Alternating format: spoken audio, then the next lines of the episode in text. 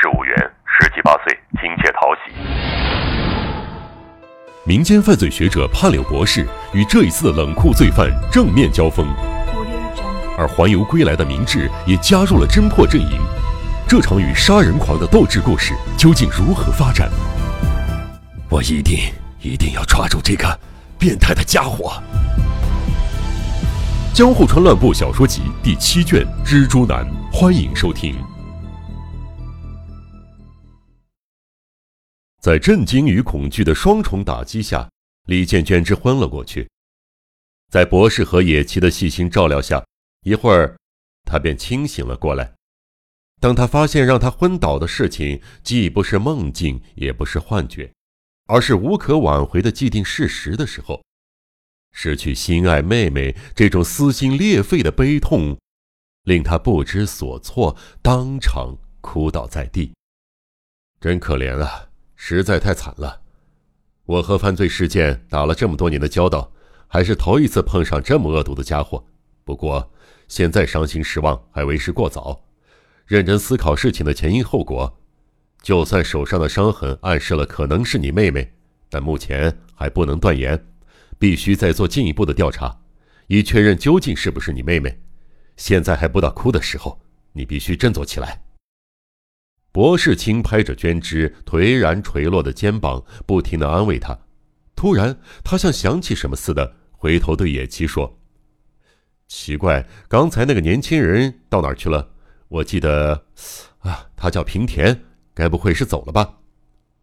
不知道啊，刚才还在呢，但后来我的注意力都在这儿了。真是个怪人。话音刚落，院内忽然传来“啊”的一声异样尖叫，是男人的声音，声音里充满异常的惊愕和恐惧。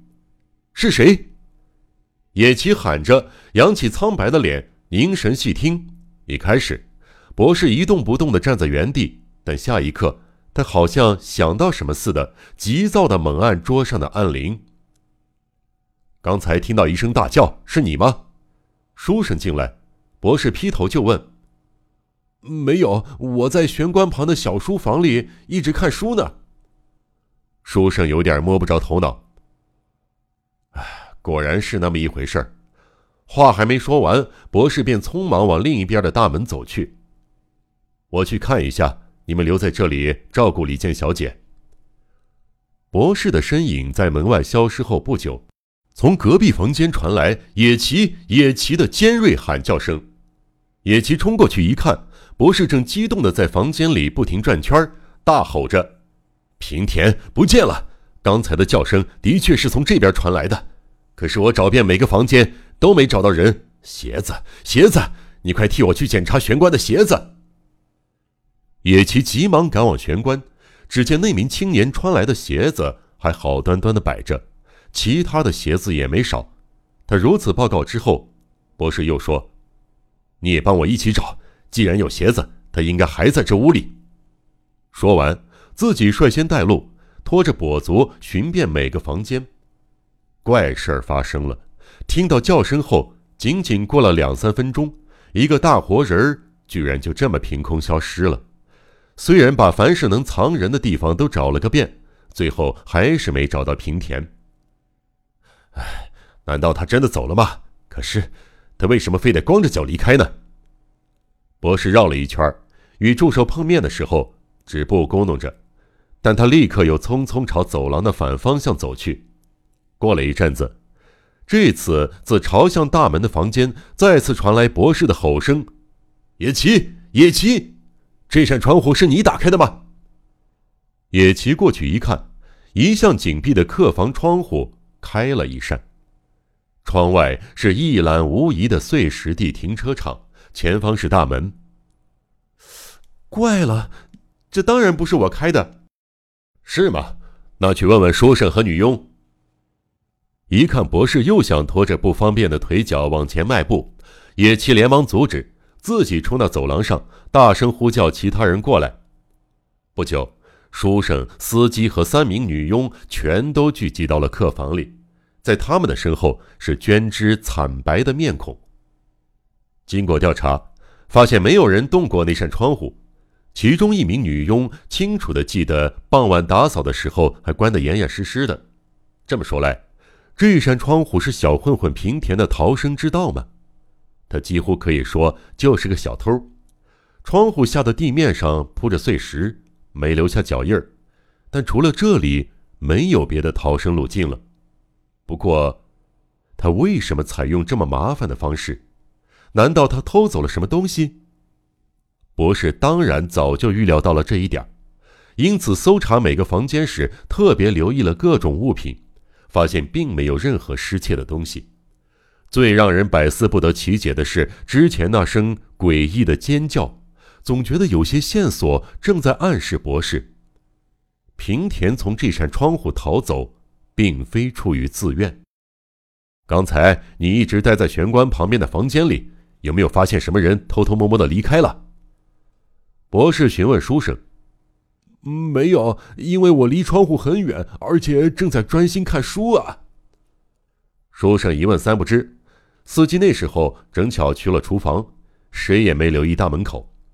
于是，博士命令书生到大门外看看，但门外马路上也没什么可疑的人。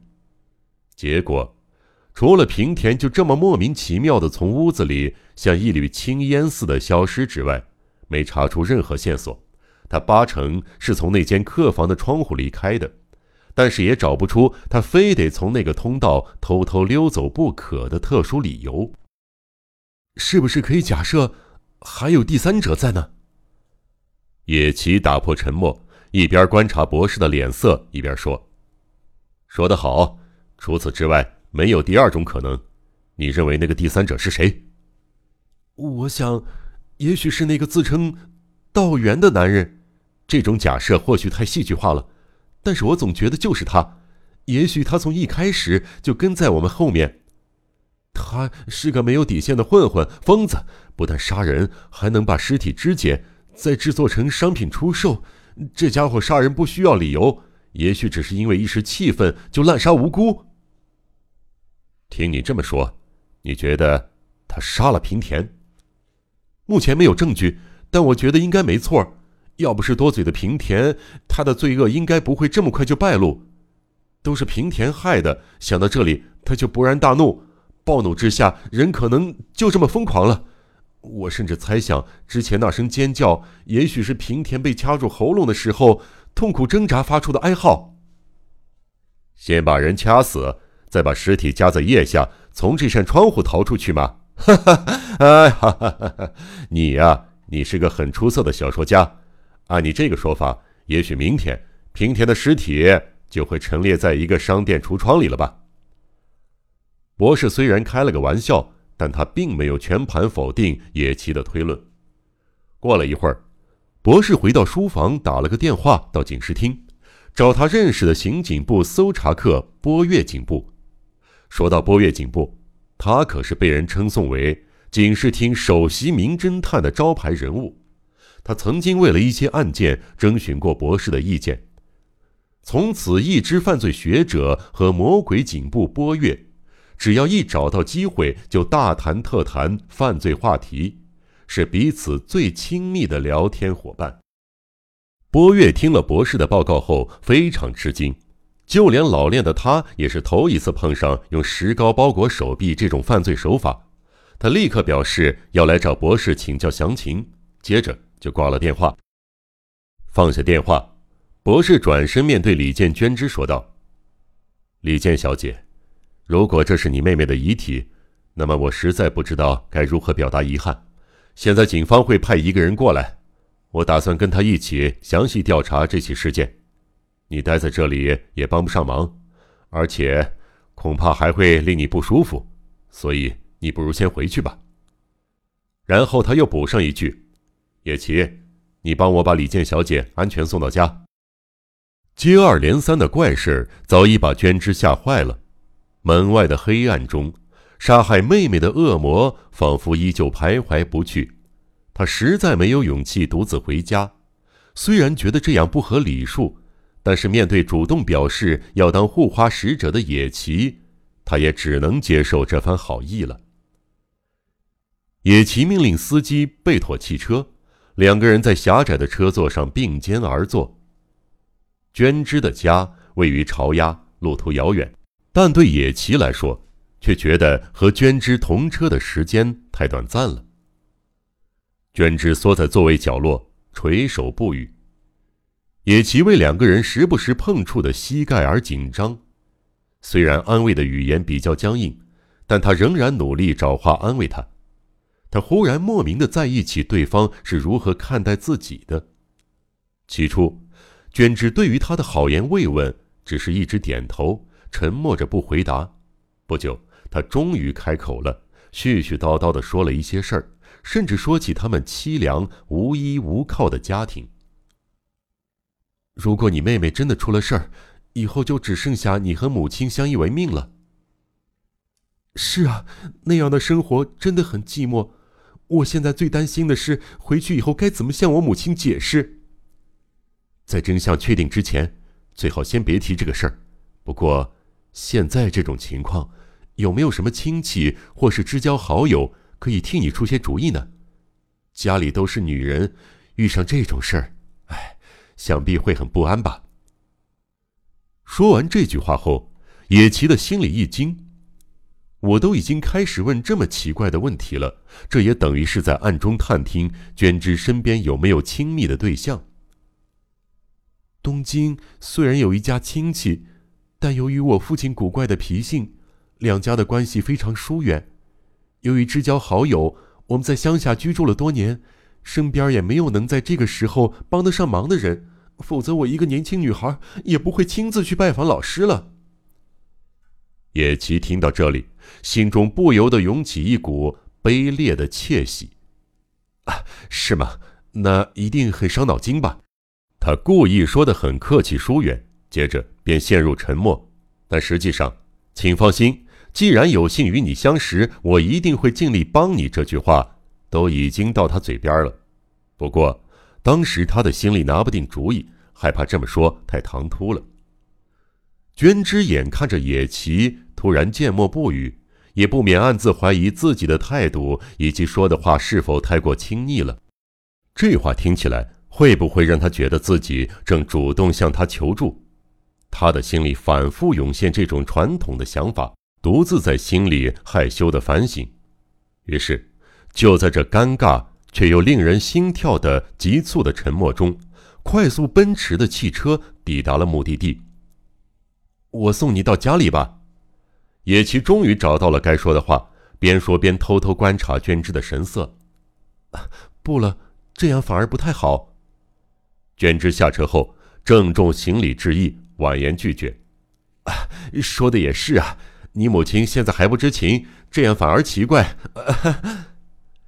野崎惊慌失措地说：“那我就先告辞了。如果有什么事儿，请别客气，立刻打电话到老师家。”你随时都能找到我。野崎直到最后才以最笨拙的方式说出了一直想说的话，他僵硬的鞠了个躬，然后迅速钻入车中。谢谢你，请代我向老师致意。车子发动离去时，娟枝再次行礼，抬起脸后，眼睛一直凝视着野崎。坐在车上的野崎强忍着不回头，可是除了刚分手的娟枝以外。